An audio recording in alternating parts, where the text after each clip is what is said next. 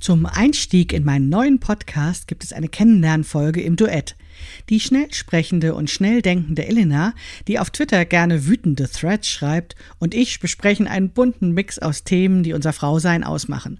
Beruf und Arbeit, Familie und Care-Arbeit und warum es unsinnig ist, bei der Hochzeit den eigenen Namen aufzugeben und die Auswirkungen des Gender Pay Gap.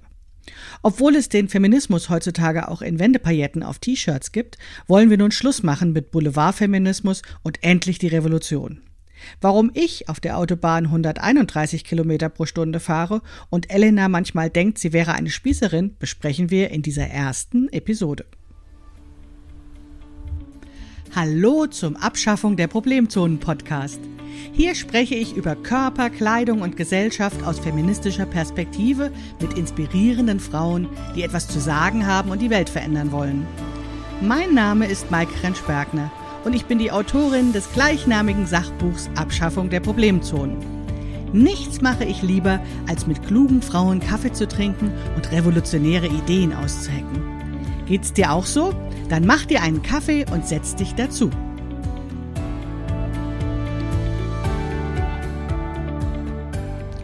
Hallo und herzlich willkommen zu Episode 1 des Abschaffung der Problemzonen Podcast. Die allererste Episode eines neuen Podcasts dient ja meistens dazu, die Podcasterin ein bisschen kennenzulernen und etwas über das Konzept und die Inhalte des Podcasts zu erfahren. Ich habe mir überlegt, dass dieses Kennenlernen eigentlich am leichtesten ist, wenn es genauso passiert, wie ich den Podcast auch geplant habe, und zwar im Gespräch. Und habe mir dafür die Bloggerin und ja, vor allen Dingen auf Twitter bekannte Journelle eingeladen, mit der ich ein Gespräch führe, in dem es eigentlich um das Thema Arbeit gehen sollte und es dann doch irgendwie viel weit gefasster wurde. Also eine hervorragende Möglichkeit, um ja mich und das Konzept des Podcasts ein wenig kennenzulernen. Ja, welche Ideen hatte ich? Warum mache ich den Podcast? Ich habe ein Buch geschrieben, das eben genauso heißt wie der Podcast. Und natürlich sind die Ideen meines Buches nicht am Schreibtisch, am Reißbrett entstanden, sondern sie sind zum einen ja dadurch, ähm, wie soll ich sagen, entstanden, dass ich es gelebt oder erlebt habe, aber natürlich auch, indem ich von anderen beeinflusst wurde, indem ich kluge Bücher gelesen habe und vor allen Dingen auch, indem ich über das Internet und insbesondere über Twitter interessante Frauen kennengelernt habe, die mir auch Buchtipps gaben oder die interessante Dinge sagten oder schrieben und daraus ergab sich dann eben eine Form der Recherche, die mein Leben maßgeblich beeinflusst hat und natürlich auch die Inhalte des Buchs Abschaffung der Problemzonen. Und da ich ja in dem Buch dann immer nur einzelne Aspekte dieses Wissens oder dieser, dieser Ideen oder dieses Themenschwerpunkts der einzelnen Frauen abbilden konnte, so wie das halt eben ins Buch gepasst hatte. Ich aber schon sicher war, dass da eigentlich noch viel mehr ist, worüber es sich zu sprechen lohnt, habe ich mir überlegt, dass ich vor allen Dingen die Frauen, die ich im Buch zitiert habe, deren Gedanken ich im Buch zitiert habe, aber eben auch andere Frauen, die eben irgendwie mich in den letzten Jahren beeinflusst haben, die eben meine Gedanken, meine Ideen, aber eben auch mein Leben beeinflusst haben, einzuladen um rund um die Themen des Buches ja noch einen erweiternden Möglichkeitenraum aufzuzeigen, ja, was in dem feministischen Diskurs heutzutage ja möglich ist und wie wir eben daran teilhaben können und eben ja unser Stück dazu geben können, um die Welt zu verändern. Das heißt, dies ist ein Gesprächspodcast. Ich werde versuchen, die Gespräche immer ja nicht ausufern zu lassen, aber mir ist schon klar, dass ein Gespräch zwischen spannenden Frauen länger dauert, als äh, eine Tasse Kaffee kalt werden kann. Also stellt euch darauf ein, dass es eben ein Gespräch von Pi mal Daumen einer Stunde sein wird. Und ähm, wenn es eben mehr ist, dann muss, muss ich mehrere Episoden mit einer Frau machen, wie das jetzt eben auch schon zum Beispiel mit Journelle geplant ist, weil mir schon klar ist, dass wir das, was wir zu sagen haben, nicht in einer Episode unterbringen können. Ja, also ähm, es geht im Buch geht es um Körper und Kleidung und das sind schon die Themen, die mich am meisten ähm, interessieren, einfach deswegen, weil ich die Beschäftigung mit diesen be beiden Themen als Einweg oder meinen Weg empfinde, um eben aus den Problemzonen auszusteigen, aus dem System von Kapitalismus und Patriarchat ein Stück weit aussteigen zu können und meinen eigenen Weg zu gehen und eben ja diesen Weg ähm, ja nicht nur zu gehen, sondern eben zu verstehen, auch was das eben mit diesem größeren System zu tun hat. Deswegen wird es Gäste geben, die in diesem Bereich auch etwas zu sagen haben. Aber lasst euch überraschen, es wird um sehr viel mehr gehen als nur Körper und Kleidung, denn unser aller Leben ist ja beeinflusst von so vielen Faktoren, in die sich äh, ja Kapitalismus und Patriarchat einmischen, um uns das Leben ein wenig schwer zu machen. Deswegen lasst euch überraschen, was ich für Gäste in den nächsten Wochen und Monaten geplant habe. Ich wünsche euch auf jeden Fall viel Spaß dabei und freue mich schon sehr auf euer Feedback. Und wenn euch der Podcast gefällt, dann lasst sehr gerne eine Rezension bei Apple Podcasts oder aber gebt noch ein paar Sternchen dazu. Das würde mich natürlich sehr, sehr freuen, damit ja der Podcast bekannter wird und damit ich weiß, äh, was euch gefällt und wie wir vielleicht in Zukunft noch weitere Episoden planen können. So, jetzt soll es aber mal losgehen mit der ersten Episode zum Kennenlernen. Lasst uns ganz herzlich Jonelle zum Gespräch begrüßen. Ich wünsche euch ganz viel Spaß dabei. Ja, hallo, Jonelle oder Elena. Ich freue mich sehr, dass du heute zu, bei mir zu Gast bist. Und ihr merkt schon gleich, dass ich gar nicht weiß, wie ich die Frau ansprechen soll, die ich schon ewig kenne, unter dem Namen Jonelle. Ja, Michael, danke für die Einladung. Ähm, ich freue mich riesig, dass du, äh, dass du mich eingeladen hast, dass äh, ich hier da sein darf. Ja, das mit den Namen, das, ähm, das finde ich auch gar nicht so einfach. Also ich heiße Elena, aber seit 2004, glaube ich, bin ich als Journal ja, im Internet unterwegs. Ich glaube, ich habe angefangen mit L und dann habe ich meine Webseite so 2005 aufgemacht oder so und da hieß ich dann seit dem Journal, genau. Und seitdem habe ich dich gelesen, dein Blog und ja, Twitter und so weiter. Fangirle ich herum, ja. Ach, ja, ähm, freut mich riesig. Ich, ähm, äh, ich wundere mich immer wieder, dass, dass äh, nein, ich wundere mich nicht, aber ich freue mich einfach riesig, dass Leute das, was ich schreibe, lesen ähm, ich glaube, deshalb mache ich das auch irgendwie. Ich glaube, das ist, ich brauche tatsächlich immer auch das direkte Feedback. Mhm. Ähm, deshalb kann ich auch keine Bücher schreiben, weil das dauert so lange, bis mir jemand sagt, dass es ihm oh, oder ja, ihr stimmt. gefällt oder nicht. Und das Und, ist auch der totale Nachteil bei Büchern, ne? Weil du bist dann quasi mit dem Thema schon fast durch, ja? ja. Und dann sagen Leute so, oh, jetzt lass uns mal drüber sprechen. Und du denkst, hm, wollen wir oh. über was anderes reden? yes. Langweilig. Nee, also es, das ist wirklich, also da ist auch meine, meine Attention Span ist, ist da einfach auch nicht so groß. Ähm, vielleicht wird das ja noch, ich, ich, ich rede ja immer davon, irgendwann kommt mein großer Familienroman raus. Also ich, ich habe ja so ganz viele verschiedene Ideen, aber darüber wollten wir ja heute gar nicht reden. Genau, also ähm, du hast gesagt, ich soll mich kurz vorstellen, ne? Wenn du möchtest, ja, dass wir so einen Blick bekommen. Also, ähm, äh, ja, mach, wenn du was, wenn, wenn dir ja, was zu nee, dir einfällt. Nee, ist, ist ja immer ganz ich. nett, weil ich glaube, also äh, auch wenn du, wenn du mich seit 2004 liest, ähm, glaube ich aber, dass, dass, dass, dass ich jetzt nicht, nicht in dem Sinne berühmt bin. Ähm, Nein, also ich, ich äh, schreibe seit, seit langer Zeit ins Internet, bin jetzt Mitte 40, verheiratet, zwei Kinder, arbeite in einem Beruf, der ganz wenig mit Medien zu tun hat. Und dieses Internet ist sozusagen ein Teil meiner Psychohygiene. Und ähm, da ist dann irgendwie auch passiert, dass diese ganzen Themen Feminismus und äh, dick sein und sportlich sein und überhaupt ähm, da reingekommen sind und, und für mich große Themen sind, die ich für mich immer wieder mal so beackere. Und ähm, das passt eben wiederum ganz gut zu den Themen, die du auch hast. Und ich glaube, deshalb unterhalten wir uns auch so gerne. Deshalb treffen wir uns regelmäßig ja. ähm, abends zum Essen. Und deshalb sagen wir halt auch jetzt, jetzt unterhalten wir uns auch mal für so einen Podcast zusammen, glaube ich. Ja, genau. Also ich habe dich ja schon ganz lange verfolgt sozusagen und ähm, deswegen ähm, haben wir uns auch tatsächlich nicht nur für eine Podcast-Episode verabredet, sondern für mehrere, weil wir festgestellt haben, hm, welches von diesen Themen nehmen wir denn jetzt, die wir beide spannend finden? Ja, ja, ja und, wir haben eine hohe Schnittmenge. Genau, und die auch irgendwie immer, also jetzt zu meinem Buch Abschaffung der Problemzonen, das, das ja den Podcast begleitet, eben auch passt. Und ähm, ja, deswegen fangen wir jetzt einfach heute mal an und schauen, wo wir landen, ob wir es schaffen, stringent bei einem Thema zu bleiben. Auf oder gar nicht. keinen Fall. Es ist immer sehr, sehr lustig, wenn Elena und ich uns treffen, ja. Dann kann das schon mal passieren, dass wir im Restaurant sitzen und Kraultechniken nicht nur besprechen, sondern äh, üben sozusagen.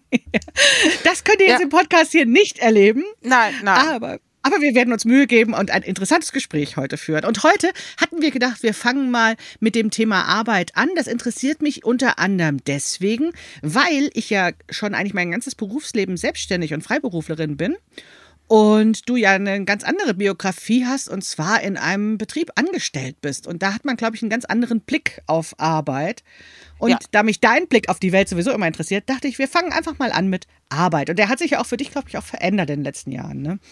Genau, also Genau, also ja, also wir fallen natürlich jetzt schon wieder 20.000 Sachen gerade in den Kopf an und ich muss mich kurz sortieren, bevor ich antworte. Äh, genau, also ich bin ja, das, auch ich habe ja sozusagen zwei Blickwinkel in meiner Familie. Also ich habe einen Mann, der ist selbstständig äh, mit einer Firma und Angestellten und ich bin eben Angestellte seit seit Anbeginn der Zeit, also seit Anbeginn oder seit, seit Ende meines Studiums. Ich habe während des Studiums angefangen ähm, zu arbeiten ähm, darüber kann ich reden, äh, bei einem Abschleppdienst, äh, also nicht Abschleppdienst, sondern ich habe bei einer Versicherung gearbeitet, die haben so Pannenhilfe ähm, im Lkw-Bereich gemacht.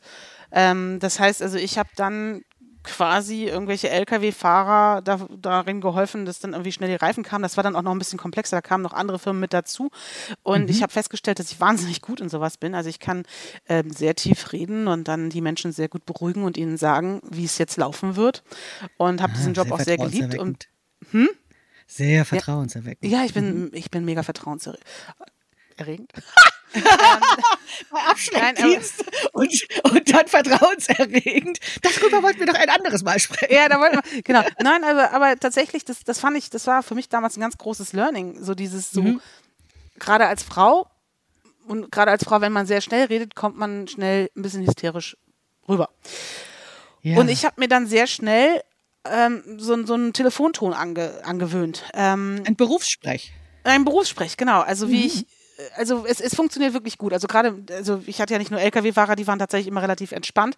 Ähm, ich hatte halt auch ganz viel ähm, dann in anderen Bereichen mit, mit, mit Fahrzeugnutzern regulären zu tun. Und die stehen dann also, teilweise war das auch im Ausland, also ich habe auch viel Auslandsdienst gemacht.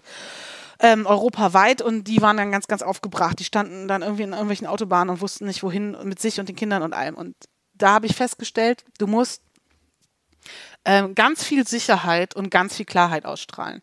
Mhm. Und das hat mir, das ist ein Learning, was mir, was mich auch eben durch mein ganzes Berufsleben äh, geführt hat, wo ich auch immer wieder darauf zurückgreife, nicht immer, wenn ich es brauche. Natürlich mache ich, also ich bin jetzt ja auch nicht perfekt oder so, aber das war für mich wirklich sehr prägend und sehr spannend und das mochte ich sehr gerne.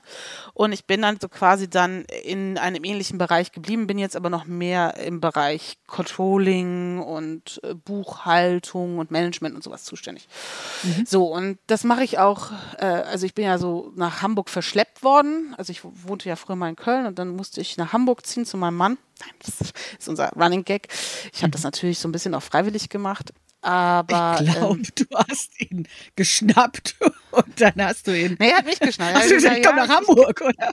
Ich kann. Nee, ich, wir haben uns kennengelernt und, und ja, dann haben wir, also ein halbes Jahr später, habe ich Job ja. und Wohnung gekündigt gehabt und bin mhm. hierher gezogen. Und dann war auch klar, wir kriegen Familie und so, ne? Also ich mhm. habe da irgendwie ja. auch, auch nichts Konsequent. anbrennen lassen. Mhm. Ja, wir waren ja. beide da ganz klar konsequent. Das war auch logisch. Also es, es war auch, das war, das war der Richtige. Also ja. da bin ich ja bei all meiner Nicht-Romantik war das irgendwie für mich ganz klar dieser Mann oder keiner.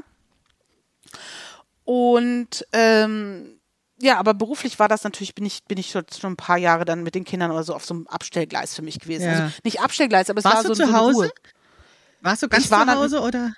Für jedes Kind ein Jahr ungefähr. Ich habe mhm. immer gearbeitet. Ich habe immer auch 30 Stunden gearbeitet, also Teilzeit, ja. aber hohe, hohe Menge an Teilzeit und habe dann auch ähm, für mich so ein bisschen kämpfen müssen, dass ich noch ein bisschen mehr Verantwortung bekomme. Ich habe so Projekte gemacht und so. Also ich, ich war habe mich immer weiterentwickelt, das schon, aber natürlich nicht in diesen Karrierewege, die die an, wo die ich dann irgendwie sehr sehr neidvoll bei anderen beobachtet habe. Und dann. Und war das ganz klischeemäßig so, dass sozusagen auf dem Karriereweg dann ja. die Männer und die Kinderlosen waren und die Frauen, ähm, ja. die halt Mütter wurden, haben halt so dieses Arbeitsmodell, das ja. sozusagen Arbeiten um des Arbeiten willen, aber nicht um der Karriere willen sozusagen gemacht. Ja, genau. Wobei ich war immer noch so ein bisschen so ein Twitter-Wesen, weil ich mehr gearbeitet habe als die meisten Mütter, die ich sonst so kannte, mhm. mit 30 Stunden. Und weil ich auch noch ähm, also naja, richtig gut verdient kann man es nicht sagen, aber ähm, ich habe zumindest relativ verantwortliche Sachen gemacht. Also mhm. ähm, das, ich habe mich nie gelangweilt bei der Arbeit. Also das ist auch der Grund, warum ich auch bei der Arbeit arbeite, wo ich arbeite, weil ich mich da tatsächlich nicht langweile. Also es mhm. ist wirklich wahnsinnig spannend. Auch, auch in Teilzeit war das gut. Ähm, mhm. Das ist, glaube ich, so mein, mein größte Angst ist, ist mich zu langweilen. Also mhm. muss ich ganz ehrlich sagen, mein Motor für, um Dinge zu tun, ist einer Langeweile entgegenzuarbeiten. Ja. Und ähm, aber ja, es war halt ganz klar, ich mache halt mehr Familie. Das war auch notwendig, weil mein Mann äh, vor Corona ähm, ungefähr drei Monate im Jahr auf Reisen war, zusammengezogen. Ja. Und das geht jetzt, ist das easy busy, aber wenn die Kinder klein sind, da, da kannst du das nicht, da musst du jemanden zu Hause haben, der ja. irgendwie sich um alles kümmert. Und Großeltern waren woanders.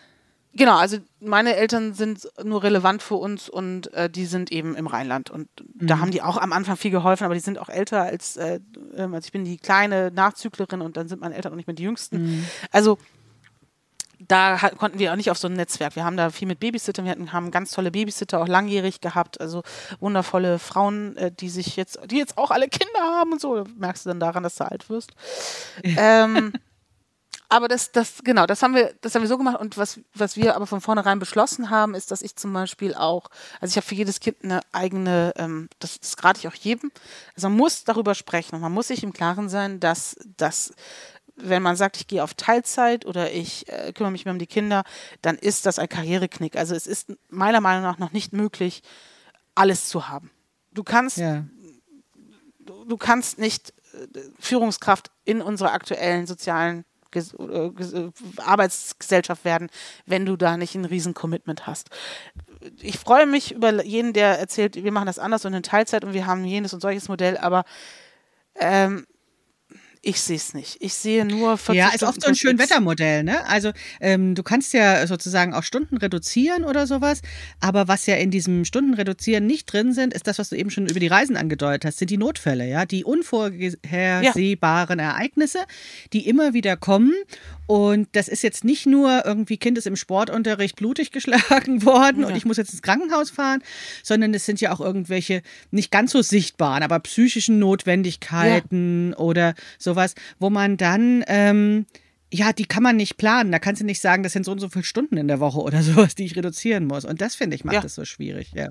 Ja, du bist äh, im Prinzip bist du als Mutter, also auch, also jetzt das nochmal als jetzt, äh, wo ich jetzt eine Führungskraft bin, egal in welchem Lebensbereich ich bin, im Eskalationsmodus. Ne? Also ja. da passieren die Sachen, die irgendwie ganz dringend und zu Hause passieren die Sachen, die ganz dringend. Mhm. Und nochmal, es hilft mir natürlich, dass ich Langeweile blöd finde, weil die habe ich nicht.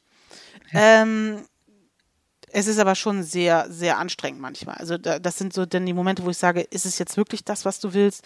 Bin mir da auch immer nicht ganz sicher. Also ähm, ich, ich, das wird jetzt hier kein Podcast, wo ich sage, so Mädels und Ladies und Gent, nee, Ladies vor allem oder Mütter, das ist so, wie es richtig läuft. Das, ich habe es richtig rausgefunden, kann ich, das ist sozusagen nee. nicht der Fall. Das gibt es auch nicht, ja. Also weder für die einzelne Person, glaube ich, noch für immer. Also weil das einfach immer sich alles viel zu schnell ändert. Und ich finde auch gerade ja. ein Merkmal an Kindern ist ja, dass die sich permanent ändern, ja. Kaum ja. läuft irgendwas, kaum hast du irgendeine Routine entwickelt, ja, kommt so eine komische Entwicklungsveränderung und dann äh, hast du schon wieder was Neues, ja. Und Ach, das nimmt ja. dich auch so mit, ne? Also das finde ich halt so krass. Wie, wie Kinder, wie sozusagen Probleme von Kindern dich irgendwie wirklich, das zerreißt dich manchmal. Oh, also da ist ja vor, vor zwei Tagen ist so ein YouTuber gestorben, ne? Und, oh äh, ja, mein, mein äh, wie heißt der noch? Ähm, äh, Technoblade. Dieser ja. Technoblade, genau. Oh, ja. das hat mich vollkommen fertig gemacht. Ne? Ja. Mein Sohn hatte mir alles von Technoblade ja. erzählt. Ich wusste, ich wusste, welche Challenges und Spiele und was ist ich und wo in Minecraft und welcher Server und bla, ne? Und dieses Video mit dem Vater, der dann die letzte Botschaft. Äh, das habe ich mir gar nicht angeguckt. Hat. Mir ist nur erzählt worden, weil ich konnte, nur die Zählung hat mir gereicht. Es und habe ich gesagt, das kann ich mir nicht angucken. Aber ich war dann ganz dankbar, dass ich an dem Tag im Homeoffice war und das dann eben mit meinem Kind, mit meinem Teenager zusammen angeguckt habe, weil man konnte dabei nur Rotz und Wasser heulen. Ja. Wir beide. ja, das und so das, das, so war einfach ganz, ganz furchtbar. Und das hätte mir jetzt auch niemand sozusagen, also da steht nicht im Elternhandbuch, äh, pass auf, wenn ein YouTuber sterben, musst du das und das machen. Ja. Nee, klappt nicht. Ja. ja das und das sind alle diese un ungeplanten Dinge, ne? Und da habe ich dann oft das Gefühl, ähm, also ähm, ich bin ja auch verheiratet und habe eben ein Kind ungefähr in dem Alter von deinen Kindern. Und da ist es so, aber mein Mann, der auch ganz, ganz viel Vatersachen macht und trotzdem, wenn der arbeitet, ist der in so einem Tunnel und ist wirklich weg und der kann im Nebenzimmer sitzen und ist aber komplett in seinem Tunnel drin. So. Und ich habe aber quasi, selbst wenn ich im Büro bin, also mehrere Kilometer entfernt bin, habe ich wie so, als hätte ich noch so ein Ohr offen oder die Tür, ein Spalt offen, weil sozusagen mhm. immer die Möglichkeit besteht, dass ich doch nochmal irgendwie so Kriseninterventionsteam sein muss. Ja. ja. ja. Also da muss, da muss ich sagen, da ist mein Mann tatsächlich auch relativ involviert. Das hat auch nochmal verstärkt die Tatsache, dass er eben jetzt wirklich drei Jahre sehr, sehr viel noch mehr zu Hause war. Mhm. Er war auch vorher war es immer so, dass es sehr intensiv war, wenn er da war und dann natürlich, wenn er weg war, konnte er ja auch viel besser in den Tunnel. Und ich habe hier in der Familie und überhaupt den Ruf, sehr schnell in den Tunnel zu gehen. Also ah, wenn es okay. mir zu viel wird, ich kann unheimlich gut ähm, mich rausziehen aus Sachen. Also, oh, Neid. Ja, ja, ja. Also ich habe gestern noch mit, ich war mit zwei Freundinnen brunchen und ähm, wir haben beruflich auch miteinander zu tun und, und sind auch, auch, also die würden diesen Podcast hier auch sehr spannend finden, weil das sind auch deren Themen. Und dann sagten sie, wie sie auch irgendwie oft nicht schlafen können oder sowas. Aber es ist wirklich, wenn ich, äh, wenn ich sage, es ist es jetzt, dann, dann kann ich, dann kann ich weg. Also ich kann mich oh. total gut wegfokussieren. Hasst mein Mann wie die Pest, weil ich dann quasi nicht ansprechbar bin. Also ja. dann musst du halt wirklich so mich quasi anfassen bis ja. ich wahrnehme, dass da um mich herum noch was ist.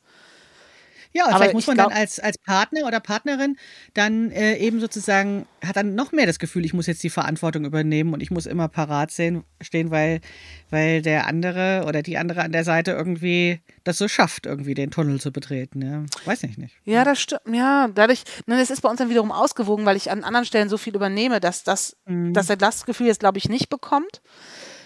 Aber es ist eben immer ganz spannend. Also ich, ich glaube, also ich finde es ehrlich gesagt ganz gut, weil es ist für mich eine psychohygienische Maßnahme. Also wenn ich das nicht mhm. könnte, dann würde ich überfordert sein mit, ja. mit dann doch dem, dem, dem Schritt, den, den ich in meinem Leben manchmal, also die, die, die Schrittgeschwindigkeit, die ich mhm. zuweilen habe. Und ich glaube, das ist so mein, mein, mein, das, was mein Körper mir da als, als Chance lässt. Habt ihr das also, ausgehandelt? Also ich meine, man liest oder ich lese das immer oder auch von jüngeren Frauen so um mich herum, die, wo ich das Gefühl habe, dass die Beziehungen ähm, oder die Elternschaft doch auch viel gleichberechtigter organisiert ist. Natürlich nicht von vielen, aber so manche. Und dann denke ich immer, boah, toll, wie die das machen. Echt? Dann denke ich mir, ja, die haben einen Ehevertrag und die haben das bestimmt alles ganz toll ausgehandelt, beziehungsweise die müssen immer ganz doll viel verhandeln. Und bei uns ist es ehrlich gesagt oft so, dass es ähm, erschöpft einfach irgendwie passiert. So. Und ähm, irgendwie dann manchmal eben auch zu Unzufriedenheit führt, weil es eben nicht ausgehandelt wurde oder nicht klar benannt wurde oder so. Also zwei Antworten dazu. Also tatsächlich haben mein Mann und ich sehr viele Sachen ausgehandelt, was gar nicht unbedingt daran liegt, dass wir irgendwie besonders vogue oder so wären. Wobei das sind wir sicherlich auch. ähm, nein, aber ähm, sondern, also wir haben beide die Tendenz, wir hatten vorher auch Schwierigkeiten, Partner zu finden, langzeitliche, weil wir beide auf eine Art sehr dominant sind, aber auch dringend einen Konterpart, also ein, ein Regulativ brauchen. Mhm. Also wir schätzen beide einander, dass der andere jeweils ein Regulativ von uns ist. Das mhm. nervt zuweilen, weil es natürlich zu Konflikten führt, weil man möchte natürlich immer toll gefunden werden und es ist ja doof, wenn jemand kommt und sagt, das, mein lieber Freund, oh, Kupferstecher war jetzt nicht so geil. Das führt aber auch dazu, dass wir, also ich habe dann irgendwie Sachen gemacht und kommt mein Mann und erzählt mir, also ich mache zum Beispiel Sachen sehr schnell. Manchmal ein bisschen husch husch, aber es ist erledigt. Mein Mann macht Dinge langsamer. Mhm. Und es dauert. Und beides regt den anderen jeweils auf. Also mich regt es mhm. total auf, dass mein Mann so lange braucht und mein Mann regt es auf, dass ich so husch husch mache. Und dann haben wir halt beschlossen, dass wir bestimmte Aufgaben teilen. Und dass wir dann akzeptieren, dass diese auf eine bestimmte ja. Art und Weise gemacht werden. Das ist sowieso, so finde ich, das, das überhaupt ja. das Geheimnis von Delegation, ne? Dass man, wenn man sagt, der andere oder die andere hat jetzt den Hut auf für einen bestimmten Aufgabenbereich, ja. dann muss ich diese Größe haben zu sagen, ich akzeptiere das, dass das jetzt so, so gemacht wird, wie die Person das will und nicht ganz genauso, wie ich das machen würde. Weil das wäre ja keine Delegation, sondern nur so Anweisung oder sowas. Ne? Genau. Ja, also wie, wie, ne? Also es, es, ist doch nicht nochmal. Es ist jetzt nicht, dass es immer alles gelingen würde, aber es funktioniert ganz gut. Und dadurch haben ja. wir aber immer schon sehr viel verhandelt und haben immer sehr viel, auch im Vorfeld zu den Kindern haben wir überlegt, wie machen wir das? Oder ähm, jetzt komme ich auf den zweiten po äh, äh, Teil meiner Antwort. Ähm, also ich kenne das jetzt, äh, also ich kenne viele jüngere Leute und finde auch, auch vieles also ich will jetzt gar nicht runtermachen, aber was mir immer wieder auffällt, ist zum Beispiel, weiterhin nehmen alle Frauen den Namen ihres Mannes an. Oh, das ja. wirklich. Why? Und ich sitze hier, ne? Ich sitze hier Mitte 40 und denkst so, ey Leute, wollt ihr mich verarschen? Ey, wir sind doch jetzt wirklich aus den 60ern raus. Und wenn ich mir dann immer noch so, also mir ist mir ist das immer noch viel zu wenig Revolution. Also ist ja auch nicht so, als ob ich jetzt hier die, also ich lebe ja im Prinzip auch ein spießiges Leben. Ich, ich, ne, aber, aber mir geht das immer noch ein bisschen langsam. Ich dachte, wir wären jetzt weiter oder so. Oder ja, aber dann, machen, dann machen auch wieder die Frauen die Teilzeitarbeit oder gehen ja. nur ein paar Stunden arbeiten. Also ich finde, wir wissen, nee. Also wir sind, glaube ich, auch eine relativ traditionelle Familie so. Ich habe auch lange äh, gebraucht, um aus dieser Elternzeitfalle wieder rauszukommen. Aber dass ich den Namen annehme, das war für mich, das stand nie zur Disposition. Aber das lag ich kann vielleicht daran, den Namen nicht annehmen. dass ich selbstständig war vorher und das wäre ja alles weg gewesen. Ne? Alles, was ich mir vorher erarbeitet hätte, wäre weg gewesen. Und mein Ziel war ja sowieso, ich will irgendwann den Wikipedia-Eintrag. Ja. und insofern musste das ja alles beweisbar sein, dass ich ich bin. Ne? Also ich hätte auf keinen Ja. Fall meinen Namen auf, abgegeben. Sowas Blödes, ja. Ne, wir haben Ja, ihn aber, wieder aber, es behalten. ist, aber es ist so üblich. Es ist Ja. so selbstverständlich. Ich hatte neulich kam ein Kollege zu mir und sagte, er hat, also ich kriegte mit, dass er gerade geheiratet hat, er hat es nicht so auf die große Glocke. Ich sage, ach cool, und hast den Namen deiner Frau angenommen? Weil ich einfach. Und er so, hä? Und ich dachte mir so, Ja. oh, das ist ein Gag, den mache ich jetzt jedes Mal. Ähm, ja, weil es ist so selbstverständlich noch. Und, und, und auch, ich muss auch jetzt ganz ehrlich sagen, also wenn ich mir so diese Influencerin oder sowas angucke, also tatsächlich ist nach wie vor die am wenigsten spießige Person, die ich kenne, meine Mutter. Es kann nicht sein, dass eine 80-Jährige spieß, weniger spießig ist als wirklich meine Mutter, die irgendwie jahrelang ohne Schlüppi durch, deine die, durch die Gegend Äh, ich, Das ist ja auch das, als wir uns das erste Mal nach langer Zeit wieder getroffen haben, habe ich auch gesagt, ich folge übrigens deiner Mutter. Ja, so. Und es hat dich gar nicht erstaunt. Ja, weil, äh, also, weil, also ich meine, meine Mutter hat mich zu Recht Spießerin genannt, ne? Also es ist ja auch gar nicht, also, ähm, und, und auch sie hat ja ein sehr klassisches Leben und meine Eltern sind noch verheiratet und so, ne? Also, aber trotzdem ist es so, ich glaube, wir sind schon, wir sind schon an manchen Stellen auch ein bisschen eingeschlafen. Und nochmal, ich beziehe mich da auch mit rein und ich will jetzt auch kein Generationsbashing machen. Es fällt mir Nein, nein, so so auf, wollte ich das auch nicht machen. dass, dass diese Entwicklung, also was sich verändert oder was ich immer besser finde, und das finde ich hat auch schon bei uns angefangen, ich glaube, da war das Elterngeld wirklich ein Segen, Mhm. dass wirklich immer mehr Männer Elternzeit nehmen und sich auch wirklich mit ihren Kindern beschäftigen, dass die in die Kita mit reingehen, dass die, Ja. du siehst die in den Elternräten, du, klar, es ist immer noch eine Dominanz von Frauen dort, aber es ist, ähm, da hat sich was getan. Auf dem Weg. Und ja. da hat sich was verändert und ähm, das finde ich, äh, das finde ich schon bemerkenswert, dass, dass viele Männer ihre Rolle verändert haben. Also das, was mein Vater bei uns nicht gemacht hat, das, das gibt es so nicht mehr. Ja, was ich meinte, sind diese Paare, wo beide zum Beispiel 30 Stunden arbeiten und wo dann eben ähm, Arbeit nochmal anders oder Aufgaben anders aufgeteilt sind. Und nach meiner Beobachtung hatte das immer was zu tun, also ich äh, überhaupt jetzt nicht wissenschaftlich, ne? Also ich habe da keine Ja. Zahlen, die irgendwie gelten, sondern wirklich nur so, was ich beobachtet habe im Bekanntenkreis. Das waren immer Frauen, die gute Jobs hatten, also die gute, gute Verdienstmöglichkeiten hatten, manchmal sogar mehr verdient haben als der Mann. Ja. Und ähm, wo ich dann das Gefühl hatte, da zieht dieses Argument nicht, also schon bei der Elternzeit wurde ja immer so gerechnet, so vorgerechnet, ne? wir können uns nicht leisten, in Elternzeit zu gehen, Ja, ja. weil wir sonst nicht genügend Geld haben oder sowas, ja. Und, und dann, wenn die Frauen aber wirklich ordentlich viel Geld äh, mit nach Hause gebracht haben und eben dieser Gender Pay Gap nicht so deutlich war, dann war es auch sehr viel selbst, oder war es anscheinend, aus meiner Beobachtung von ferne heraus, leichter, so einen 30-30 oder 50-50 Modell irgendwie auszuhandeln, weil eben dieses ähm, Ernährermodell sowieso ausgehebelt war. Ja, aber da kommt ein nächster Punkt. Ich glaube, das hat ganz viel mit Wohlstand zu tun, also oder mit einem Mhm. guten Job. Also ähm, ich habe zum Beispiel festgestellt, ich habe ein paar Freundinnen, die sind Single oder waren von vornherein ohne ohne Mann und die leben, die leben das beste Leben. Also die, die sind die entspanntesten und glücklichsten Frauen ohne Mann, wenn sie genug Geld haben. Ich glaube, Ja. jetzt mal ganz ohne Ja. Scheiß, ich, ich vertrete Ja. ganz stark die Theorie, wenn Eltern, also wenn sozusagen es Geld gäbe fürs Elternsein, also wenn man, wenn man nicht aufgrund von allein Einzel- oder alleinerziehend sein in eine Armutsfalle geht, was ja natürlich auch, auch wissenschaftlich nachgewiesen ist, dass das eben besonders gefährlich ist. Ich schwöre, nur ein großer Teil von Männern wäre Single. Ja, ich glaube, ganz Fall. viele Frauen bleiben nur bei ihren Kerlen, weil ihnen nichts Ja. anderes übrig bleibt, weil sie sonst mittellos wären. Auf jeden Und was natürlich auch ein trauriges Beispiel für die meisten Beziehungen, die es gibt, so ist. Aber wenn Frauen selber genug Geld verdienen, dann entweder haben sie eine Beziehung, in der das dann möglich ist, so wie du das Mhm. gerade beschrieben hast, oder sie trennen sich, weil sie es auch alleine managen können. Weil es geht, ja, weil sie Genau. allein die Wohnung bekommen. Ne? Also allein Genau. stell dir vor, bist auf dem Wohnungsmarkt unterwegs und sagst, ich habe ich hab nur ähm, Hartz IV oder sowas. Ne? Äh, wenn du da ankommst und sagst, ich habe einen Job, ich bin da in der Führungsposition oder was auch immer ne? und bring so und so viel Geld mit nach Hause, klar, dann kriegst du die Wohnung auch. Ja, Ja, Und genau. Und, und die sind Mhm. total tiefenentspannt. ja. Die, die machen, also die machen auch nichts mehr für so einen Kerl, ne? Und die können, haben auch viel mehr Zeit, weil sie nicht irgendwie auch noch jemanden anders sitten müssen.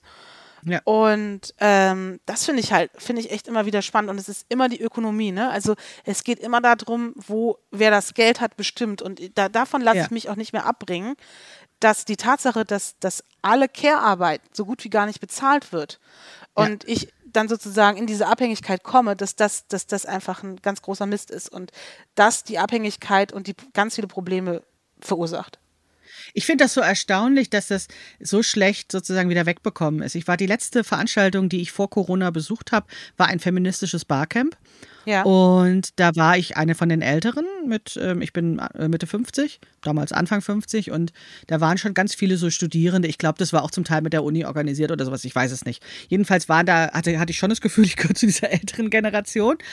Und ähm, die Fantasien, die da ähm, geäußert wurden, fand ich tatsächlich ziemlich mittelalterlich oder 50er Jahre mäßig. Ne? So, also mhm. nach dem Motto, ja, ich habe zwar jetzt sozusagen meine Kampfzeit, ne? ich bin ja noch Studierende und aber eigentlich möchte ich ja schon. Und dann kamen so ganz traditionelle Bilder, so mit so einem Hoffnungsschimmer versehen, von wegen, ja, ich gehe dann ja nach zwei Jahren wieder in meinen Job zurück oder ähm, äh, wir teilen uns das dann ja. oder sowas. Aber so, es hat mich nicht überzeugt. Und ich weiß, ich saß da mit einer anderen Frau und wir, ähm, wir, wir sind immer, haben immer mehr gekocht, ne, so innerlich. Mhm. So. Ja, ja. Und wir wollten die schütteln, diese jungen Frauen, und sagen, ey, also wenn ich es nochmal machen würde, weil ich habe tatsächlich diesen Fehler gemacht mit dieser langen Selbstständigkeit auch. Ne? Ich bin nicht stringent meinen Berufsweg gegangen. Und deswegen war es auch so schwer, aus dieser Elternzeitfalle wieder rauszukommen. Ja. Ne? Wenn ich es nochmal machen würde, ich würde darauf achten, wirklich mein Geld zu verdienen, meine Schäfchen ins Trockene zu bringen und dann erst Kinder zu bekommen und auch dann äh, in dieser in dieser Elternschaft äh, wirklich noch klarere Absprachen treffen, als ich das gemacht habe. Ich bin da echt auch so reingerutscht und ich hätte mir gewünscht, dass jemand mich schüttelt, ne? Und sagt, ja. Maike, mach es anders, ja. Ja, ich meine, einerseits denke ich halt, also vielleicht muss auch jede Generation selber ihre, ihre Fehler machen, aber ja, ich stimme dir da ganz viel bei. Also ich habe es ich hab's ja ein bisschen anders gemacht, aber kann auch nur sagen, es ist, es ist so essentiell, ökonomisch selbstständig zu sein und Geld zu verdienen, weil da kann man noch so viel Liebe und Verträge und Dütten und Datten. Wenn du nicht das Geld hast, dann bist, ziehst ja. du den kürzeren und, und auch, auch diese Romantik, ne? Es tut mir leid, aber da muss ich noch ein bisschen drauf rumkloppen. Das kommt vielleicht auch mal später, ne? ja, Herr aber ich, ich, diese, diese, ich, es gibt nichts, was ich mehr verachte als diese, diese heteronormativen Romantik-Scheiße. Ich kann es echt nicht mehr ertragen. Wirklich, tut mir leid, ich werde ja, die Filme, die Filme enden immer mit der Hochzeit, weil das danach ist dann erst das anstrengend. Und da wird es erst spannend. Und ja. eigentlich ist es doch spannend, wie führe ich eine Beziehung weiter. Ja nach Jahren und mit Kindern und mit, mit, mit Höhen und Tiefen ja. und Krankheit und was auch alles kommt. Und das ist eigentlich, und, und ich kann, ich kann diese Romantik, ich, ich kann damit auch nicht mehr umgehen. Und dieses, dieser wirklich, diese, diese, diese, diese, diese Naivität.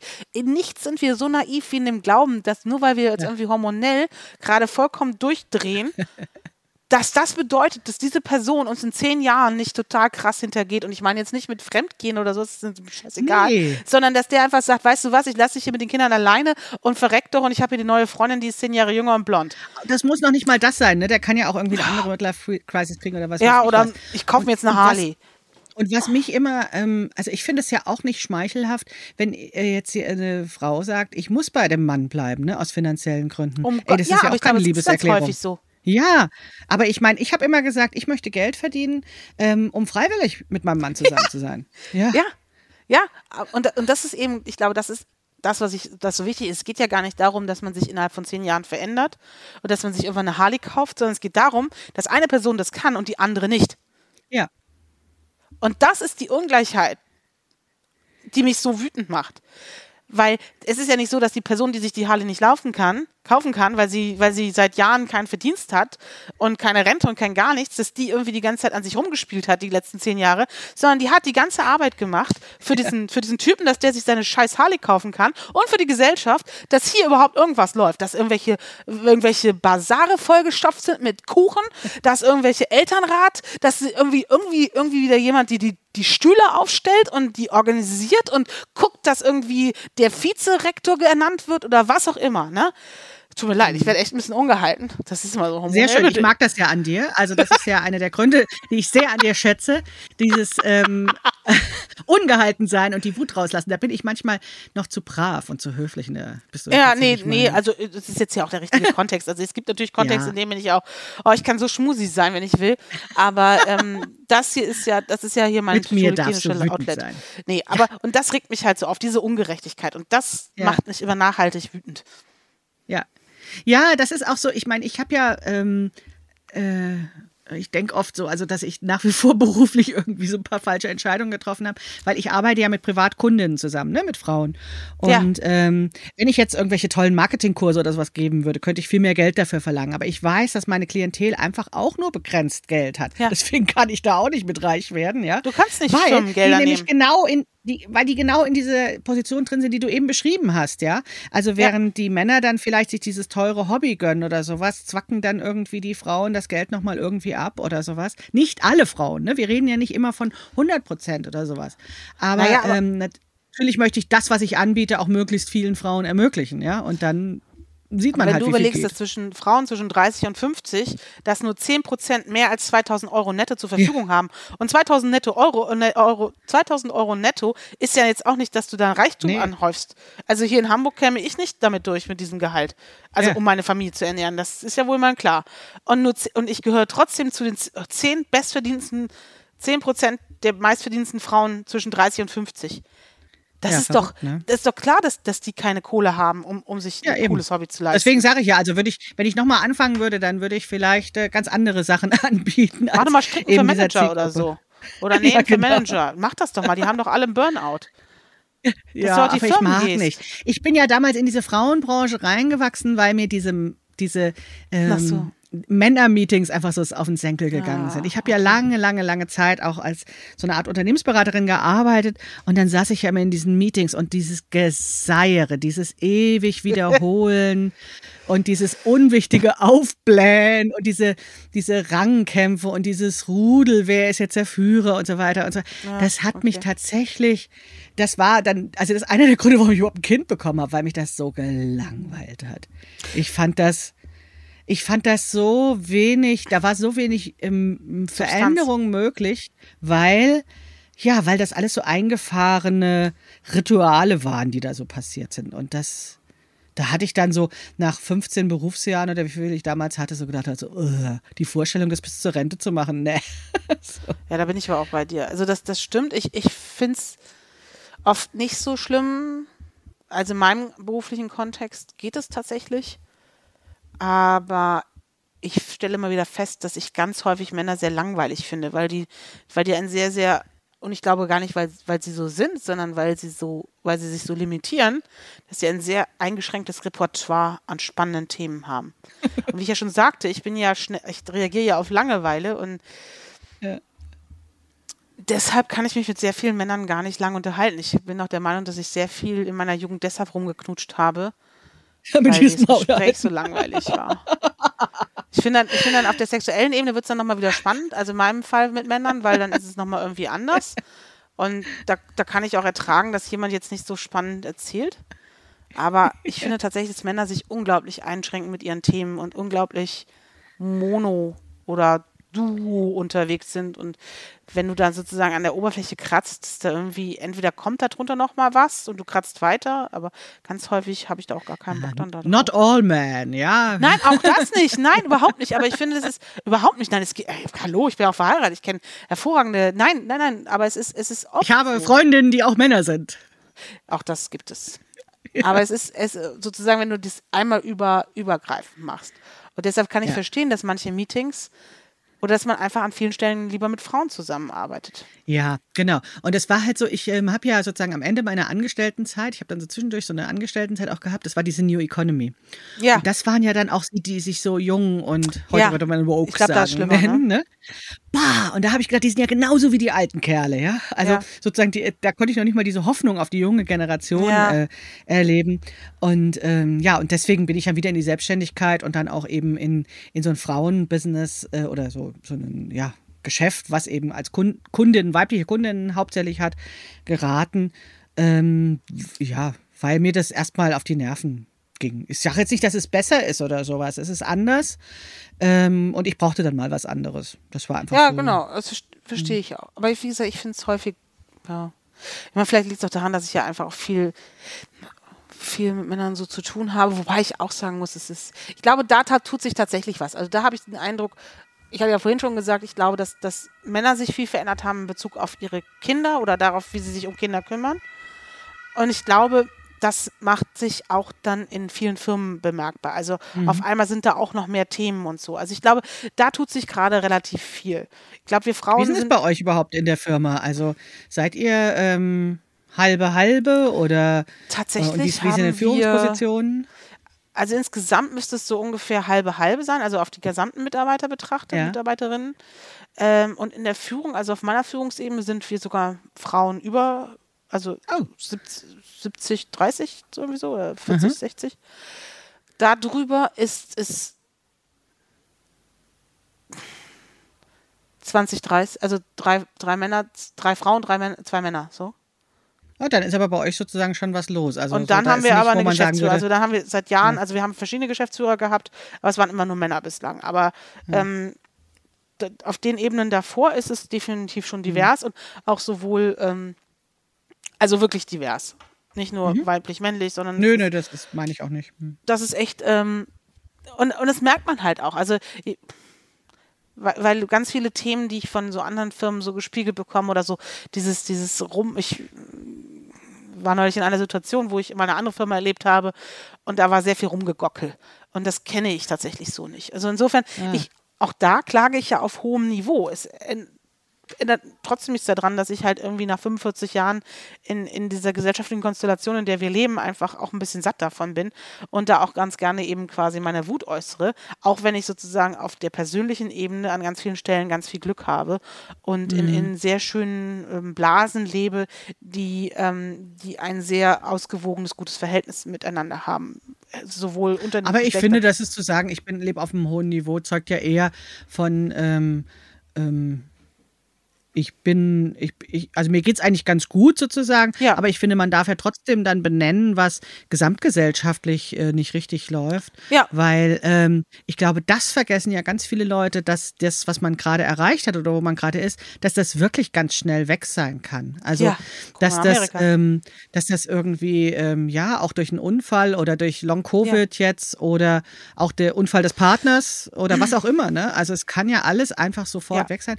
Und das ist halt was, was ich ähm, im Moment ähm, so, ja genau, deutlicher finde mit den politischen Entwicklungen auch in Amerika, aber eben auch immer mich so wundert, ne? Also, dass die Leute so leben und glauben, es geht immer alles so weiter irgendwie so, ne? Und, ja. und ich muss mich doch nicht kümmern, weil es mir geht es doch eigentlich ganz gut. So. Ja, und das finde ich auch schade, dass man auch keine Empathie Leuten gegenüber hat, denen es nicht so gut geht, wo ich so sage, ja, also also ich finde auch diese, diese Idee immer, na, du musst dich ja nur so ein bisschen anstrengen, dann wirft das schon. Und ähm, ich empfinde mich als jemand, der, ähm, der sozusagen familiär sehr viel mitbekommen hat, also an Chancen und Möglichkeiten. Mhm. Äh, ich habe hab keine großen gesundheitlichen Einschränkungen und bin wahrscheinlich auch nicht, ich bin auch ganz intelligent so und kann bestimmte Sachen gut. Und trotzdem denke ich, das kann halt einfach alles anders werden und ich kann doch nicht davon ausgehen, dass dass, dass jeder das hat und dass jeder da entspannt mit sowas umgehen kann. Und wir haben einfach nicht die gleichen Startchancen. Und wir müssen, ja. wir müssen einfach füreinander sorgen. Es ist, und es können nicht auch nur erste Plätze geben. Es, wir, wir müssen doch einsehen, nee. dass eine Gesellschaft nicht pyramidisch funktioniert. Also glaube ich aus ganzem Herzen. Ich glaube nicht an ein, an ein pyramidisches Gesellschaftssystem. Wenn wir die Krisen, die jetzt noch auf uns zukommen, und da ist Covid wirklich nur der Pups gewesen, weil ich glaube, die Klimakrise, das, das, wir, wir sind wirklich, wir sind wirklich Fakt. So. Und wenn wir dem irgendwas entgegensetzen wollen, dann können mhm. wir das nur in einem gemeinschaftlichen Ansatz. Und solange wir glauben, wir müssten irgendwie der beste, coolste Alpha sein, auch auch Wölfe, wo wir mal denken, die sind Alpha und was weiß ich, das ist eine Gemeinschaft. Da gibt es bestimmte Regeln und bestimmte Leute, die für, oder bestimmte Tiere, die bestimmt für bestimmte Aufgaben zuständig sind. Und jeder hat so ein bisschen so einen Platz in der Gesellschaft. Aber es ist, ein, es ist ein, eine, ein, eine Gruppe. Und ich glaube, da wird irgendwas ganz falsch verstanden. Da denkt einer, ich bin Heinrich und stelle mich dahin und sage, ich mache hier Alfie. Das ist Blödsinn. So funktioniert das nicht. Und das ist das, was mich Und, und ich sehe das alles und ich denke, wir, wir, wir laufen, wir fahren irgendwie so mit 280 auf die Vollkatastrophe zu. Und alles, was, was, was so ein blöder Lindner uns da entgegenbringt, ist so, wie, ja, wir müssen mal ein bisschen vernünftiger sein. Und ich denke mir so, nein, nein, nein, nein, wir müssen das jetzt alles mal ein bisschen strukturieren. ja, das ist, ähm, und dann finde ich, ist man ganz schnell in so einem Dilemma zwischen, ich verstehe so ein paar Dinge, aber was mache ich denn jetzt eigentlich so? Und wie kann ich das übertragen in mein Leben? genau, was mache ich jetzt eigentlich? Weil ich fahre auch, naja, fahr also auch 160 auf der Autobahn, ne? Muss ich jetzt ganz ehrlich, ich fahre ja super gerne Auto und fahre auch gerne schnell. Mhm. Aber ich muss halt jemand, ich möchte halt, dass mir jemand sagt, du darfst es nicht mehr. Dann mach ich's oh, echt? Nee, ja. ich, äh, ich, kann, ich fahre auch super gerne schnell, aber ich kann ganz gut mich gut bei da fühlen, dabei fühlen, wenn ich nur 130 fahre, dann bin ich, habe ich die ganze Zeit so einen Heiligenschein auf echt? und denke, ey, ich vergesse dann, dass ich böses Auto fahre, aber denke, ja, ich, aber immerhin fahre ich nur 130. ah, okay, so machst du das. Ja, gut, ich fahre jetzt, also wenn es halt viel Verkehr ist, so fahre ich natürlich auch nicht schnell, weil ich defensiv insgesamt sehr fahre, ne? Aber wenn das halt irgendwie so ein Sonntag Nachmittag und die Straße ist frei. Und ich, ich will nach Hause. Das ist ganz schlimm. Aber das ändert ja nichts daran, dass ich möchte, dass es da Regulativ gibt, damit ich das nicht mehr mache. Ja, es ist ja, ja schlecht. Ja, ja, ich, und ich weiß, kann mich da nicht regulieren. Das ist, das ist das, was wir, wenn wir von Strukturen ändern sprechen, meinen, ja. Ne, dass wir im Prinzip sagen, es muss eine, ein gesamtgesellschaftliches Wertesystem sein, was sich eben auch in Rechten und Pflichten spiegelt, ähm, wo eben klar ist, wir wollen jetzt zum Beispiel was dafür machen, um das Klima zu retten oder sowas, ne? Oder wir wollen die Pandemie bekämpfen oder was auch immer dann dieses Anliegen ist. Und, und das kann ich total verstehen, ne? Weil ähm, ich das zum Beispiel ah, was weiß ich, wenn ich zum Beispiel an sexistische Werbung denke, ja, mhm. dann wird das nicht aufhören, nur weil ich ähm, immer wieder mit irgendwelchen Leuten spreche und darauf hinweise, das ist jetzt irgendwie eine sexistische Werbung, ja. Mhm. Es wird das dann immer noch irgendwie ein Unternehmen geben, wo dann irgend so eine äh, Runde zusammensitzen, sagt, es wäre doch total witzig, wenn wir da so eine nackte Frau äh, mit unserem Klar super Gerät, was wir verkaufen wollen, da abbilden oder sowas. Ne? Und da glaube ich eben auch, natürlich verändert sich was durch Gespräche und wir können das ganz oft thematisieren und wir können auch Preise für die sexistische Werbung und so weiter vergeben. Aber wahrscheinlich wird es doch ein bisschen schneller gehen, wenn wir es einfach sanktionieren. Also wenn die Gesellschaft beschließt, wir wollen das nicht haben und es gibt irgendwelche Strafen, die es dafür gibt. Nur ich als Individuum ähm, denke dann immer, nein, die brauche ich ja nicht. Die sind dann für die anderen, diese gesetzlichen Regelungen. Ich ja, gut, aber beim Autofahren ist es halt so, wo ich sage, ja, ich brauche das. Also ja, ich okay. brauche jemanden, der mir sagt, ich fahre ganz diszipliniert in Holland. In allen anderen Ländern ist es ja, gibt es ja Regeln, ne? Ja. ja. Fährt elegant langsam rum. Und, ähm, da müsste ja, ich drüber nachdenken, ja. Ich bin ja auch jemand, nee, ich fahre tatsächlich nicht 130, sondern ich fahre ja grundsätzlich dann 131 oder 151. das ist deine sowas, Rebellion, Weil ne? ich einfach aus Prinzip immer noch mal so einen kleinen Revoluzertub drin habe, so nach dem Motto, nee, also diese Regeln für mich nicht. Achso, nee, nee, ich bin, ich bin ja total regelkonform, ist ganz schlimm. Macht, macht mein Mann sich auch mal wieder über mich lustig, weil ich so, nein, das, das steht da. Und er so, huh, da musst du dich natürlich dran halten. Ich so, mm. ich hatte auch immer so, bei Corona so am Anfang, ich hatte auch immer so alle, alle Pässe und Ausweise, die man so haben konnte in dem Zusammenhang, hatte ich immer schon so vorbereitet. Hallo, möchten Sie das alles sehen? Und die anderen so, oh Gott, es wird die strange Frau unterwegs. Die will mal alles zeigen. Also ich bin da so wie so ein, wie so ein, ähm, äh, wie so ein Streberin. Das ist ganz schrecklich. Ja, aber guck mal, im Prinzip ist das auch nett, ja, weil du nämlich demjenigen, der die blöde Aufgabe hat, äh, dass er das alles kontrollieren muss, das leicht machst. Dass sie sagen nämlich hundertmal am Tag können ich jetzt bitte noch Ihren Personalausweis sehen oder ne? Ja, das stimmt. Also ich meine, es ist ja auch zuvorkommend irgendwie, ne? Genau, das ist zuvorkommend, aber es wirkt eben auch schon sehr, sehr, äh, ja, aber äh, wie gesagt, ich stehe da auch zu, ich habe da auch kein Problem mit und ähm, aber wenn ich es halt darf, dann mache ich halt manchmal, es gibt Dinge, die mache ich glaube ich nicht, wenn ich sie dürfte, aber ähm, was ich, ich rauche ja auch nicht, obwohl ich rauchen darf. Also das ist etwas, das hat mich sich mir nicht erschlossen zum Beispiel. Ja. Ähm, aber ja, es ist, also ich glaube, man muss, man muss, man muss es wollen. Ähm, wie, wie lange wollen wir eigentlich sprechen? Ich meine, wie lange wir glaubst du, dass uns die Leute relativ, zuhören? Wir sind jetzt schon, würde ich sagen, nicht auf der Zielgeraden, aber so zumindest haben wir den Höhepunkt überschritten. Sind nicht ganz beim ja. Thema Arbeit, wobei ich da noch Fragen an dich tatsächlich auch hätte. Ja, dann mach du doch, mach du doch mal Fragen, und, genau, und ich beantworte ja, so die kurz Ja, ja, nein, ich, ich wollte das ja auch nicht ganz so ähm, interviewmäßig machen, sondern tatsächlich auch als Gespräch. Das finde ich ja viel netter, als wenn wir irgendwie so einen ja, ist entspannter, ja. Aber ich habe schon noch eine Frage, weil darüber haben wir uns kurz unterhalten, als wir uns das letzte Mal getroffen haben. Und zwar über Arbeitskleidung. Ähm, ich finde ja. das ja einfach total spannend, dieses Thema, ähm, was tragen Menschen? Also, ähm, weil wir ähm, Kleidung ja eben nicht nur wärmt, sondern eben ja auch uns hilft, irgendwie Leute in Schubladen einzusortieren und, und weil wir einen ersten Eindruck haben und so weiter und so fort. Und ich würde gerne mit dir nochmal über Arbeitskleidung sprechen, weil du gesagt hast, da hat sich bei euch was verändert im Betrieb. Und das fand ich total spannend. Genau, also ähm, wir waren, wir haben ja, wir haben Kundenkontakt, aber eben nicht so viel, schon gar jetzt seit, seit Corona eher dann eben auch über Teams. Ähm, aber es sollten jetzt auch eben mehr, ähm, mehr Kontakte äh, direkt äh, vor Ort oder bei uns oder bei denen vor Ort sein. So, und es gab jetzt vor einiger Zeit eben die Aussage, wir machen jetzt glaub, Business Casual, womit ich dann auch nicht mehr so viel anfangen konnte. Ähm, was dazu kam, da habe ich dann auch nachgefragt, was Business Casual Ja, da gab es dann also so, so, ein, Mix, Anschaubild. Ne? Mixform, ne? so ja, aber, zwischen Casual und Mix. Ja, Mix, also ich darf Turnschuhe tragen. Das habe ich jetzt schon kapiert. Ich darf Turnschuhe tragen, aber weder aber zu kurz und noch zu lang. Sein. Ha? Ah, okay. Obenrum Blüschen oder sowas dann zu den Nee, Blüschen muss auch nicht, nee, nee. Aber ich muss halt, also, es ist so ein bisschen so, nicht zu auffällig, also hier keine wilden Muster und sowas, das darf ich nicht und auch nicht zu, wie so durchsichtigen Kram. Mhm. Und dann darf es auch nicht zu kurz und aber auch nicht zu lang sein. Also zum Beispiel, was ich am häufiger habe, sind so ganz lange Röcke. Das wohl auch nicht. Okay. Ähm, so, und dann eben natürlich so ein bisschen diskreter, also ja, wahrscheinlich so ins Blau, Weiße, Schwarz, Okay. Keine bunten, krassen Farben. So. Und auch Muster. Okay, also keine Extreme, ne? Es soll sich so auf so einem, so einem gemäßigten, irgendwie etwas genau. langweiligen, was, was, was sich nicht in den Vordergrund drängt. Ja, genau. Bewegen. Aber halt mhm. trotzdem mhm. gepflegt und äh, Männer dann halt Jeans und Turnschuhe und ein Jacket oder mhm. Ähm, mhm. halt Hemd gerne. Wobei T-Shirts mhm. ohne, ohne ähm, dass da irgendwie Iron Maiden draufsteht, auch in Ordnung ist.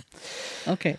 So, und ich hatte natürlich schon vorher, also ich glaube, Kleidung ist ja extrem wichtig, egal in welcher, in, in welcher Konstellation, aber ich glaube, Kleidung zeigt einfach viel. So. Mhm. Und ähm, oder du drückst mit Kleidung Dinge aus und du hast als Frau da auch noch mehr Tools an der Hand. Das mhm. ist positiv und negativ, finde ich. Ich persönlich mache für mich das Beste draus. Ich mag mich gerne anziehen und, und mhm. achte so ein bisschen darauf.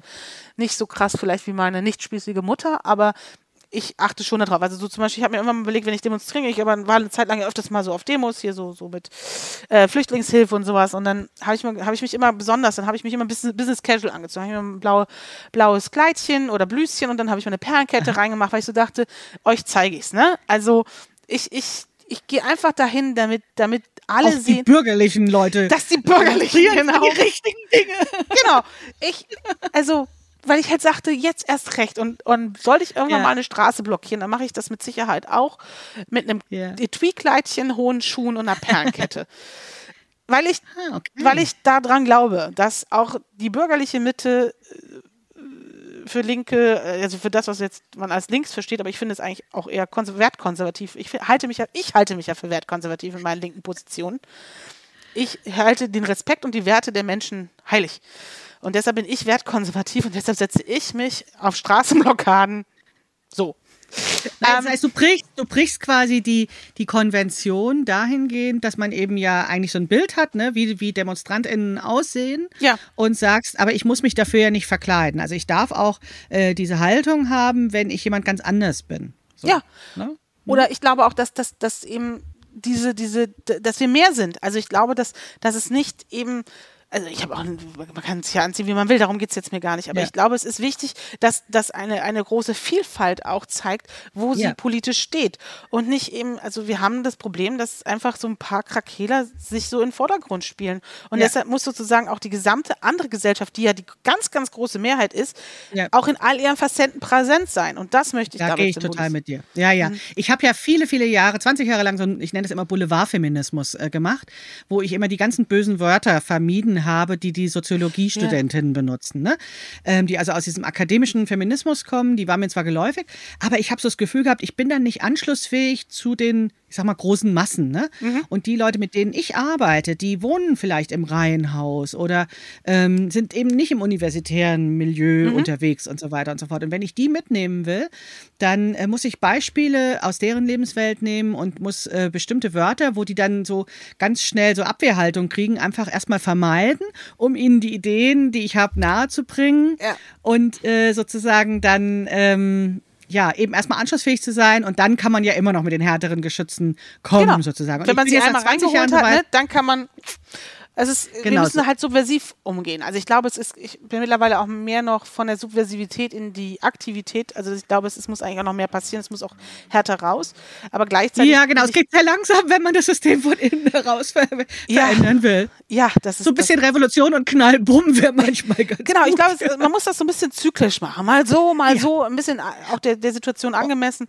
Aber wie und gesagt, die Zeiten ich, ich, sind jetzt auch reifer. Man darf auch mehr jetzt, finde ich. Ja. Also ich liebe es, älter zu werden, was das angeht. Ja. ja.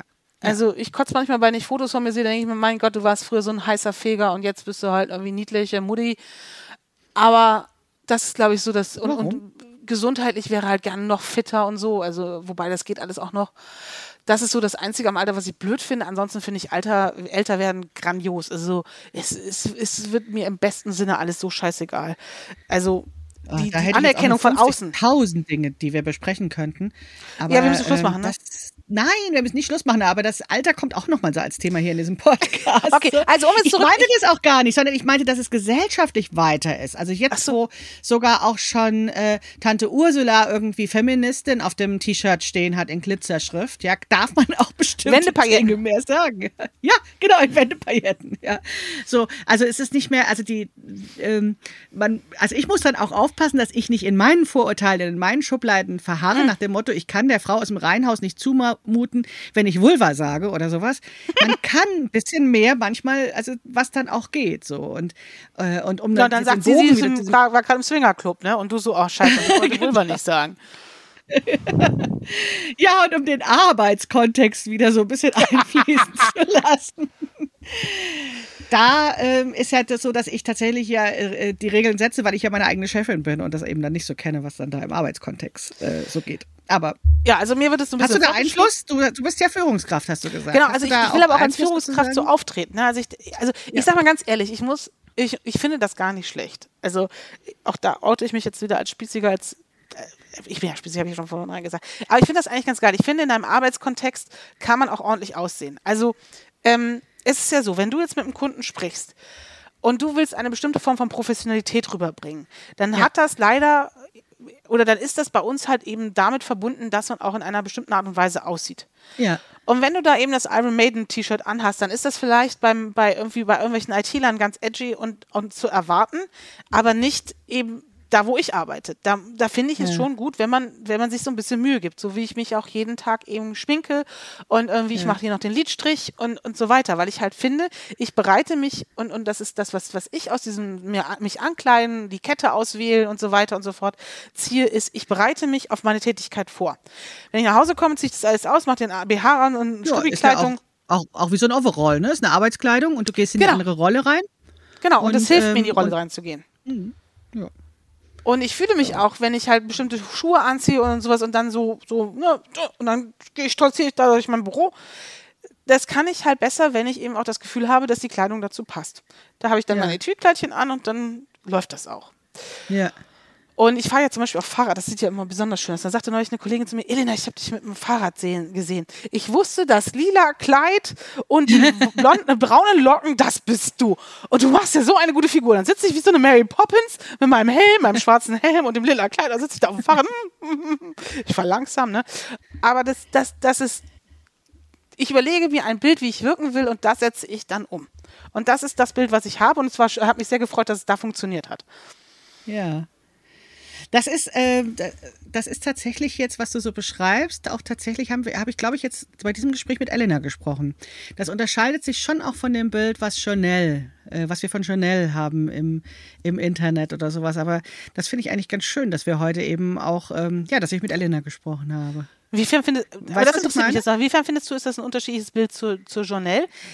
Ich finde das schon interessant, dass du ähm, realistischer bist und nicht sozusagen, also Chanel greift so ganz nach den Sternen und ist so, auch ja. ganz wütend und ganz, ne? Und Elena ähm, ist realistischer und äh, ähm, also macht sich manchmal noch ein bisschen kleiner, als es notwendig wäre, finde ich. so. Auch leider ich das an Tendenz, die ich habe, ja, ja, eindeutig. Ja. Und ähm, ja, und deswegen finde ich es auch total super, dass wir noch weitere Termine haben. Ja, wir wollen ja auch noch über auch Körper und Frau sein und Sport und Sex und ja, was ich was alles reden. Ja, ja, ich freue mich und total. Da bin ich gespannt. Da kommt dann auch noch mal eine ganz andere. Ja, mal gucken, ob ich dann mit Elena oder Janelle spreche. Ja. Das weiß mit ich auch nicht. Also es Bringen ist Sie mit deine Zwillingsschwester. Ich, genau, ich, ich, mag das ja gerne mit dieser Pers multiplen Persönlichkeit, solange das jetzt nicht Überhand nimmt. Es ist ja, das ist ja auch die Detail meiner meiner meiner Psychohygiene, dass ich einfach da Sachen ausleben kann, die ich die ich in meiner Realität oder meinen gelebten Realität, das ist ja alles meine Realität, ne? aber in meiner gelebten Realität nicht kann. Und das übereinzukriegen oder sich zumindest noch zu reflektieren, was ist die Person und was ist die Person und, und wo ist da die Grenze und wo ist hier die Grenze, das ist, das ist ja auch das Spannungsfeld, was mir gefällt. Ja, und wahrscheinlich ist eben diese Journal, ne, also dieses, ähm, diese Internetpersönlichkeit, ist auch wieder wie so eine Rolle oder wie eine Berufskleidung, ja. die man anzieht und wo man sich eben dann auch nochmal anders verhält in einem anderen ja. Kontext. Ja, wie gesagt, deswegen bin ich froh, dass wir mehrere ähm, Verabredungen jetzt haben. Und ich fand es auch gar nicht schlecht, das jetzt als ersten Termin zu haben, weil das nochmal eine Form von Kennenlernen war, die ich auch auch wertvoll finde, ne? weil wir ja auch unsere, unsere ähm, wie, sagen, wie soll ich sagen, also so, so, ein, so, ein, so ein ganz komisches, oder nicht komisch, ähm, ich komme jetzt nicht auf die Worte. Also wir haben, glaube ich, ein eindimensionales oder wenig dimensionales Bild von den Leuten, denen wir im Internet folgen. Ja. Also ich ja. bilde mir immer ein, dass ich die schon ganz gut kenne, so dass das irgendwie, ich schon ein Bild von denen habe und ich, also es war auch so, dass ich bei jeder, bei jedem Blind Date, äh, was ich übers Internet hatte, egal ob das Mann oder Frau oder was auch immer war, dass das immer nett war. Also wenn wenn, mhm. der Humor gestimmt hat im Internet, war auch das Treffen. Kann sich scheiße so werden. Ungefähr, ne? Mhm. Ja, und trotzdem ist es so, äh, wir, wir können ja Leute nicht mehrdimensional erfassen. Auch bei ersten Dates oder sowas sieht man ja immer nur einen Bruchteil von der Person ja. und erst im Laufe der Jahre lernt man sie kennen. Und insofern fand ich das jetzt heute schön, nochmal andere Teile von dir kennenzulernen, die man vielleicht nicht immer so schön. sieht. Vielen Dank, dass du das mit uns geteilt hast. Ja, ich danke dir. Es war eine Stunde, die einfach so so en passant ging. Also tausend Dank. War super. Ich freue mich auf das nächste Gespräch. Ja, ich mich auch sehr. Okay. Lust auf mehr? Auf abschaffungderproblemzonen.de bekommst du nicht nur mehr Informationen zum Buch, eine Leseprobe und die Podcast-Shownotes. Dort findest du auch kostenlose Stickvorlagen, mit denen du Einkaufsbeutel besticken kannst, damit wir uns unterwegs erkennen. Gemäß meinem Motto, lasst uns Banden bilden, um die Problemzonen abzuschaffen.